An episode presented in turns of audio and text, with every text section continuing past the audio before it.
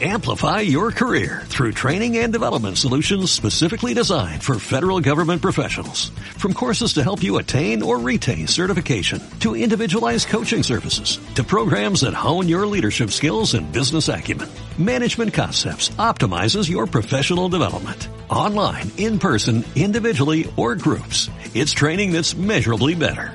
Learn more at managementconcepts.com.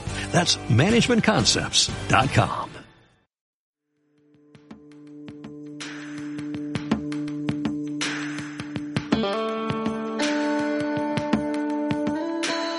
Estás escuchando De Donosti al Cielo con Carlos Bengoa de las redes sociales de Donosti City en radioviajera.com.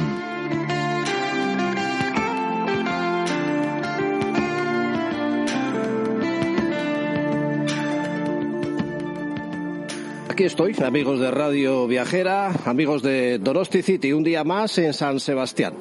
Os voy a contar hoy cosas yo creo que interesantes, muy interesantes, porque muchas veces en nuestro blog, donosticity.org, eh, bueno, muchas no, siempre reflejamos la belleza de nuestro territorio con, eh, en base a grandes eh, fotografías, a grandes paisajes, artículos sobre rutas, excursiones. Está la variedad de paisajes, de contrastes que tenemos en el País Vasco, que daría para muchísimo, muchísimo, desde territorios de costa, montañas, eh, indomables que decimos, más amables, eh, parados, eh, zonas ya más desérticas como las Bardenas Reales. En fin, vamos a unir hoy arte y naturaleza. y lo vamos a hacer a través de un taller medioambiental que se desarrolla cada año en San Sebastián, Plus 55. Alguna vez ya os hemos dado cuenta de él en diferentes podcasts o en diferentes artículos. Y en unos instantes en la sala Ernest Juk, que está colocada aquí en el mismo estadio donde juega sus partidos, la Real Sociedad, pues va a tener una charla, eh, creo que muy ilustrativa, uniendo el arte, dos, bueno, dos charlas, eh, incluso una tercera, porque luego nos iremos a otro sitio, una vez salgamos de Anoeta, que quiero juntar aquí varios podcasts en uno solo, ¿no? Eh, arte y naturaleza, vamos a ver un poquito todo esto de qué se trata. El dinamizador del taller medioambiental Plus 55 es mi amigo Carlos Pérez Olozaga. Muy buenas, Carlos. Hola, buenas, Carlos. Bueno, tú me dirás, bueno, primero, ¿qué tal estás con esto del COVID, que ya sé que tenéis que hacer así las charlas un poco enmascarados. Bueno, pues eh, hay un protocolo en la sala muy muy duro, eh, pero creo que es necesario y con el protocolo, pues la gente se anima. O sea, tenemos en cada grupo treinta y pico personas. Sí, vamos, que no es impedimento el COVID para que sigáis desarrollando las aulas, los talleres, igual incluso alguna excursión. No, efectivamente, en el aula, por ejemplo, es un aula muy grande de ciento y pico personas. El aforo piden un 50%, estamos 30 y algo ventanas abiertas, eh, eh, distancia, eh, limpieza, mascarilla. Por tanto, yo creo que, que bien. Bueno, a ti que te conozco de mis excursiones por Jaizkibel, por la Sierra de Aralar, por la Peña de Haya eh, y otras muchas más, eh, ¿cómo se te ha ocurrido unir el arte y la naturaleza? Aunque bueno, así a, priori sería obvio, hay muchos artistas que se han basado precisamente en obras, en pinturas basadas en la naturaleza. Pero ¿qué pretendes con este taller? Y ahora presentamos a nuestros invitados. Bueno, más que idea mía, ha sido idea de los tres. Eh, tanto de Carlos, que me acompaña, y de Sebas, los ponentes de hoy, porque nosotros en esas excursiones que hemos hecho por Heitzkibel eh, y para hablar, como decías. Eh, bueno, y este año además en el curso hicimos excursiones eh, guiadas con Enrique, otro compañero también, por Heitzkibel y la gente se quedó maravillada. también nosotros, Y entonces había gente que decía, oye, esto, esto es arte, hijo, y tal, ¿no? Y bueno, y entonces un poquito estábamos con esa idea de cómo podíamos, y de repente, claro, nos llega Sigor García, el artista que precisamente de San Pedro, y este tiene una exposición eh, que trae en cerámica, trae la geología y el paisaje a sus obras. Y aprovechando que está en Cristinanea, pues dijimos, qué mejor que esto, porque esto es un añadido. Cuando se ha reanudado el taller, ahora en octubre, es cuando se ha, nacido esta idea, ¿no? Eh, que va a ser por partida doble. O sea, hoy van a presentar eh, los dos lo que es la relación y luego iremos un día, como tú has dicho, a la exposición en Cristinanea. Heizkibel, bueno, ya habría que empezar citando a Víctor Hugo, en su obra de los Pirineos cita Heizkibel, o casi la, octava maravilla, no sé en cuántas estaban en aquellos años, pero bueno, una maravilla mundial por todo lo que se ve. De hecho, definió una zona gran canto, como el águila, esa que despliega las alas y tal, aunque luego nosotros la llamamos cariñosa también, cariñosamente también o la pétrea. Eh, Carlos Saiz, muy buenas. Buenos días. Bueno, tú eres asiduo de Heizkibel también, ahí nace todo y... Eh, eh, ¿qué es lo que vamos a ver aquí dentro de un rato? Eh, hombre, vamos a ver no solo Heizkibel, sino muchas más cosas. Eh, las nubes son naturaleza, la lluvia es naturaleza, eh, no solo las formas de Heizkibel, que sí son muy llamativas y recuerdan mucho a, movimientos artísticos, sobre todo muy recientes, como el expresionismo abstracto o como el land art en concreto, que es en lo que Sigor García se relaciona mucho con, con la naturaleza. Entonces, mm, lo que yo voy a hacer va a ser una exposición más o menos larga de la relación de la historia del arte con la naturaleza, desde la prehistoria hasta mm, pues prácticamente hoy mismo, porque las últimas diapositivas son una instalación del 2018 en Lisboa.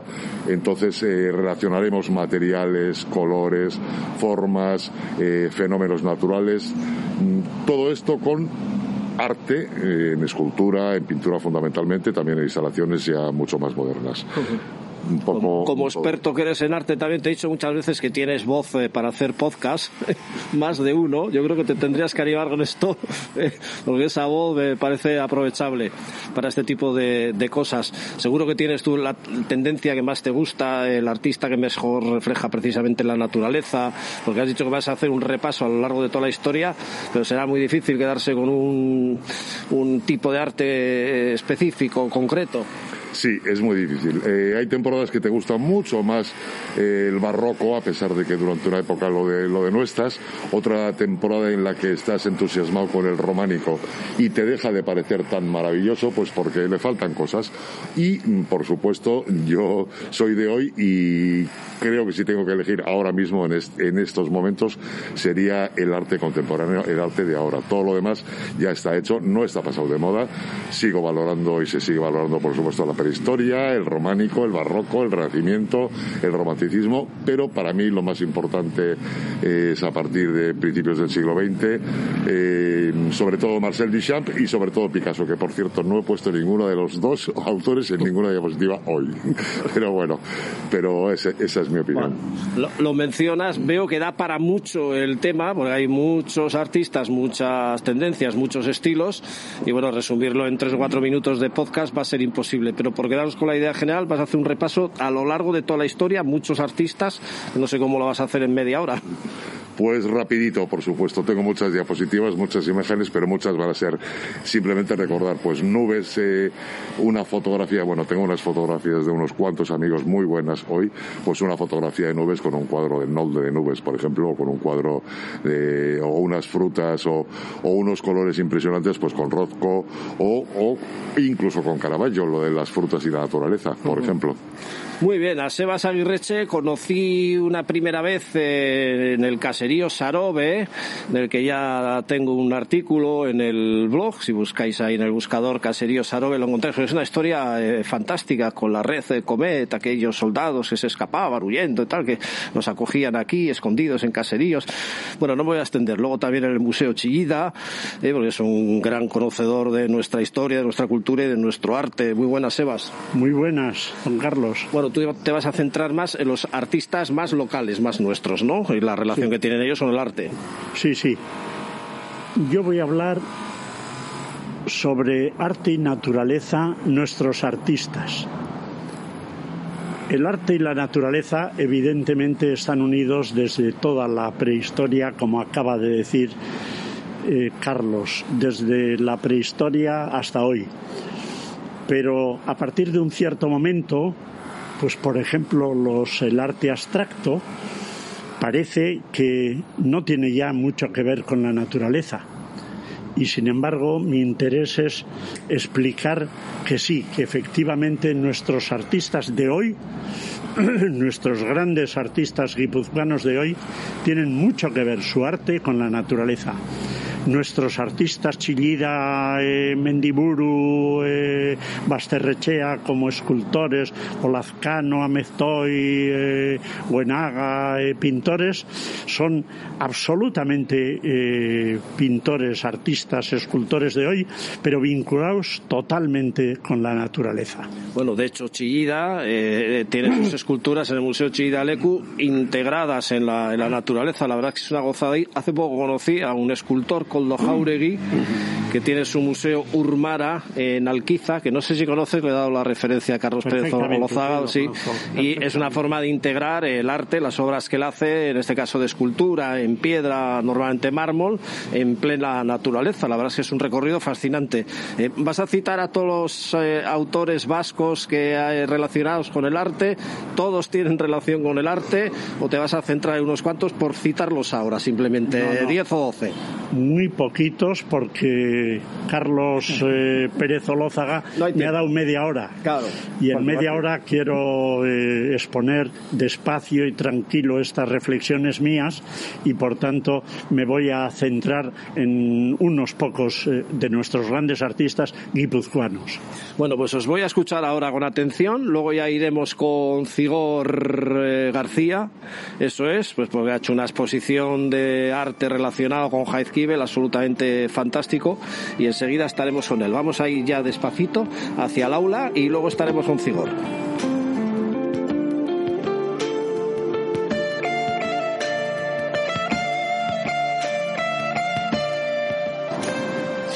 Bien, muy interesante ha estado esta exposición Arte y Naturaleza con los amigos Carlos Saiz y Sebas Aguirreche, este último más centrado en la conexión de Chillida con la naturaleza y ese museo Chillida Lecu. Está muy interesante, ¿no? Carlos Pérez Olozaga. Eh, sí, fue un debate, un tema muy interesante de ambos y luego hubo un coloquio.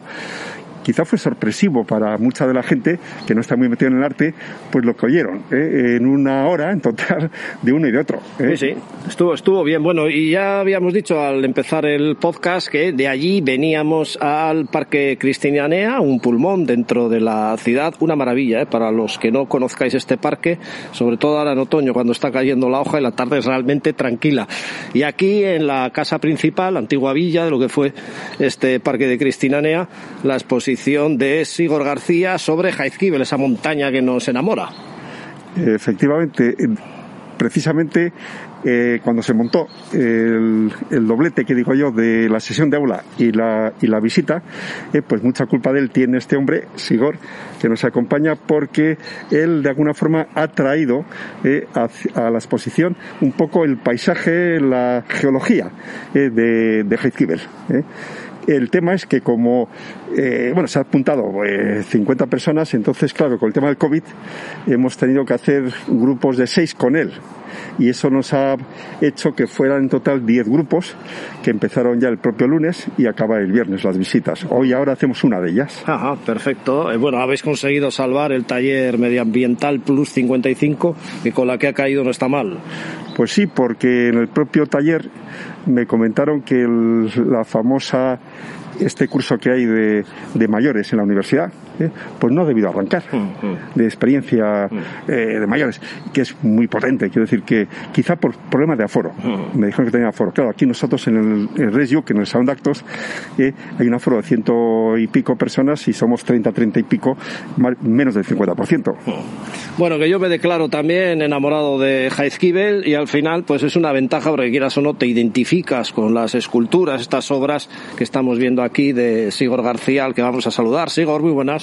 Vaya, Richard, muy buenas tardes. Pues mira, arte y naturaleza, aunque eh, me contabas hace un rato fuera de micrófono que solíamos decir en radio que eh, no empezaste precisamente con la naturaleza. No, no, no, esto es algo nuevo desde el 2017-18. Bueno, yo soy escultor, vamos a decir, como representa, hago representación. Eh, mis obras, aunque han sido siempre sin títulos, sin nombres, son bastante conocidas aquí en San Sebastián. Por ejemplo, la peana fuente de Don Quijote esa reubicación que se hizo Ah, en la mira. Plaza Zuloaga, esa la hice yo, Sí. la modelé yo, aunque fue para un diseñador paisajista. Sí. Luego, por ejemplo, en San Pedro también, al lado del embarcadero, la Ita Manuel, Ah, sí, esa ajá. escultura, eh, pues esa es mía también. También los balleneros de Albaola, esos muñecos que ha visto todo el mundo cuando visita la factoría, pues esos también. Y yo vengo de ese mundillo de modelar pues retratos, eh, personajes, eh, intentando ah, pues hacer el parecido a esas personas y demás, bueno, también caricaturas y demás. Y entonces sí que tenía ganas de cambiar y todo esto detrás de este cambio pues está eh, un máster que ofrece la Universidad del País Vasco, un máster en cerámica arte y función y dentro de ese máster bueno tenía muchas ganas de hacerlo porque llevo muchos años trabajando el barro y tenía también eh, esa cosa que me quedaba pendiente de acercarme al arte contemporáneo y este máster pues me ha dado la oportunidad y dentro del máster también pues sí que cogí la rama la asignatura de arte y naturaleza Ajá. eh, y por ahí tiré y ahí acabé el trabajo de fin de máster y este es el trabajo de fin de máster sería una pieza de estas y ya, ya llevo cinco de estas que me ha, dado, me ha dado pie a abrir una nueva puerta eh, para hacer paisaje eh, representar pues la vivencia del paisaje del, del caminar y demás mediante mi medio que es la, el barro la cerámica ¿Y por qué Heizkibel? ¿Conocías ya esa montaña o la has descubierto hace poco? Mira, pues sí la que la conocía, pero yo soy de San Pedro y soy pescador de embarcación desde, desde muy joven, pero la conocía desde el mar. Y yo sabía que ahí había un repertorio de escultura natural, bueno, eh, inigualable. Y sí que también la conocía, pero de alguna manera fue en los años jóvenes, cuando pues hace 10 años así se proyectó el superpuerto y sí que participamos desde un gasteche taller que teníamos en San Pedro en la protesta contra aquella obra que para nosotros era demencial y nos la querían colar con ese apellido de proyecto estratégico para Guipúzcoa, para pasajes, parecía que nos iban a salvar la vida cuando lo que querían pues era construir por construir, seguir sacando sus beneficios y para ello pues destruían prácticamente las laderas haciendo derrumbes, voladuras y demás. Bueno, pues sí que esos dos factores se me han juntado y en este máster también he conocido a personajes, eh, artistas como Joseph Boyce o Richard Long y que tienen una carga que dan contenido y empoderan a los artistas para hacernos eh, partícipes pues, de un mensaje pues eh, de político, de reivindicación o de, o de poner en valor, pues por ejemplo como en este caso el Monte Heizkibel. Pues reflejas muy bien esas areniscas, esas formas, esos, colores, las famosas paramoudras, en fin, hay tanto escenario en Heizkibel. Eh, en el blog de donosticity.org, yo creo que no tenéis más que poner en el buscador Heizkibel y os pueden aparecer cientos de artículos. Pero ¿cómo haces las obras? Eh, ¿Vas allí? Te hemos visto ahí poner como unas lonas para hacer una especie de fotocopia, entre comillas, no sé si voy bien, mal o regular. Sí, sí, vas bien, pero bueno, eso ha sido un poco para completar la exposición y el propio hecho artístico de ir paseando por el monte. Ese ha sido un ejercicio entre la propia naturaleza, las texturas de Headkibel y yo. Es una serie de dibujos de tipo frottage, eh, con papel de arroz y grafito. Yo extiendo esas lonas que dices son papel de arroz Sí. y ahí resbalo el grafito sobre ciertas piedras que yo elijo y también de cierta postura que le pongo al papel para crear un tipo de composición y dan generan un lenguaje de dibujo pues muy muy muy potente de mucha entidad ¿eh? esos serían eh, dibujos que completan la exposición pero la- en sí la exposición eh, es una exposición de cerámica.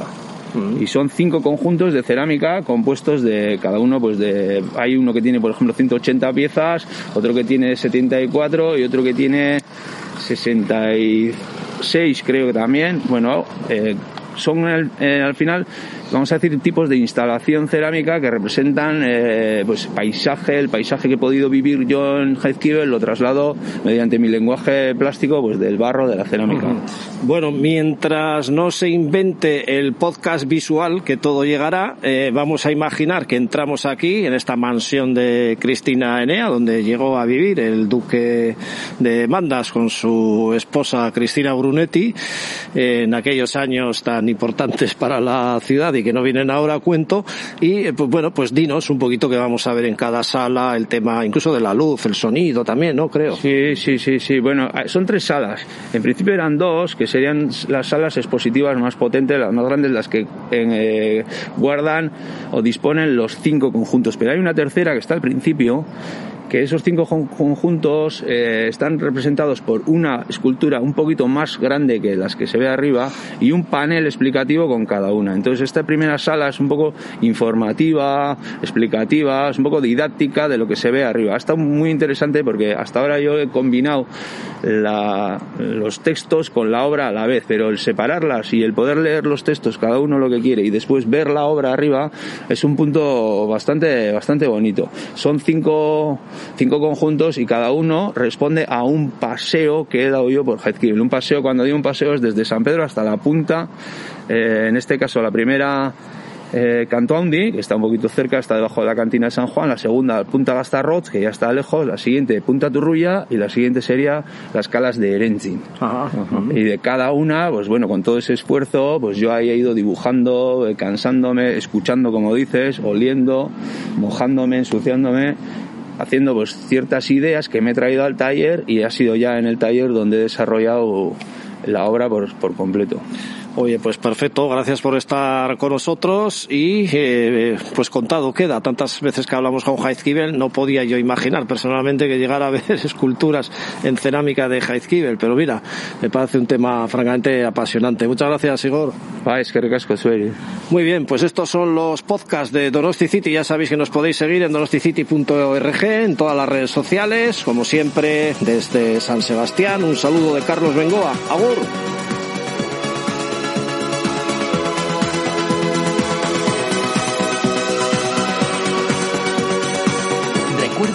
Escuchar nuestros podcasts en las principales plataformas de audio, ebooks, iTunes, Spotify, Google Podcast y muchas más.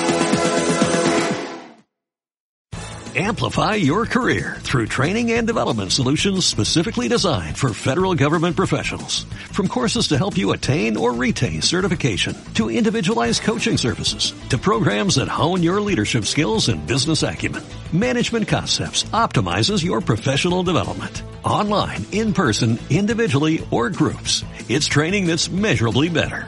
Learn more at managementconcepts.com. That's managementconcepts.com.